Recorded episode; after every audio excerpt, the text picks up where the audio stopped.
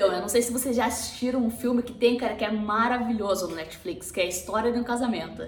Ela ganhou diversos prêmios, é muito emocionante, cara. É, esse filme parece que conecta tanto com você, porque parece que são tão alguns momentos assim que você passa na tua vida que você começa a refletir, meu Deus, eu era assim, ou meu Deus, eu já passei por isso, meu Deus, eu acho que aquele relacionamento não deu certo por causa disso, meu Deus, e começa a refletir um monte. É, é um filme que foi indicado ao Oscar, enfim, cara, é um filme muito bom, História de um Casamento. Então, a história desse filme é o seguinte, eu não vou falar o final desse filme, não vou falar nada, não vou falar o desfecho dele, nada, para não dar um spoiler se você não assistiu. Ou se você, cara, ver esse vídeo agora, cara, depois assiste esse filme porque vale muito a pena.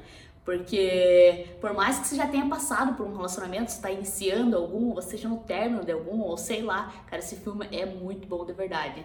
E a história é mais ou menos assim, vou dar uma pegada só pra vocês, tá? O filme ele conta a história do divórcio dos dois. E aí ela começa aprofundar o porquê desse divórcio. Daí começa a mostrar no começo, que é todo começo do relacionamento maravilhoso, fantástico e tal.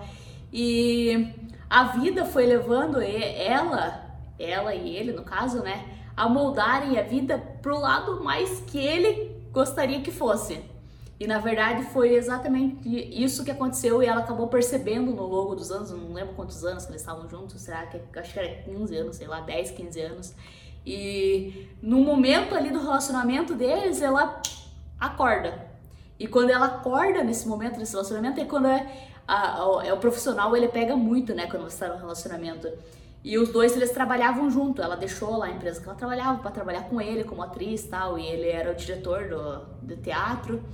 E ela começa a se dar conta disso quando ele começa a prosperar mais que ela. Ele começa a se sentir mais realizado que ela, ele começa a se sentir mais é, poderoso que ela, sei lá, alguma coisa desse jeito. Porque assim, ela acabou abandonando os sonhos dela para viver o sonho dele, para viver, né, o grande sonho dele. Inclusive, ela acabou se mudando para a cidade dele. Inclusive, ela queria morar muito perto da família dela, um lugar mais tranquilo, tá lá, mas pelo trabalho dele, ela acabou cedendo de morar onde ela queria para morar onde ele queria. E ela foi lá morar com ele. Enfim, esse é um grande problema também no relacionamento deles. E enfim, ele começou a prosperar tal mais que ela e ela começou acho que não é, não é, a pessoa começa a refletir, né? Pô, essa pessoa tá tão feliz, tá tão mais tal, e eu não tô nessa tanto nessa pegada igual ele. E por que será?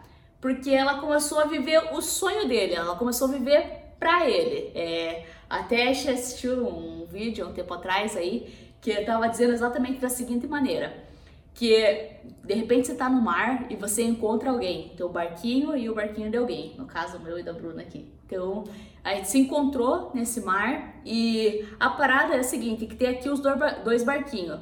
E não é a ideia você largar o teu barco, que você é o capitão, para você ir pro outro barco, para você ser um tripulante, para você ser um ajudante, você ser... Não, a ideia aqui é engatar os dois barquinhos e seguir junto. Pô, agora vamos passar por esse momento agora vão passar por esse momento, mas os dois juntos e cada um no seu barco. Então você não pode, é como se fosse o barco da vida, né? Você não pode abandonar o barco da sua vida, suas vontades, seus desejos, enfim, tudo que você almeja para você, para você viver 100% para a vida do outro, né?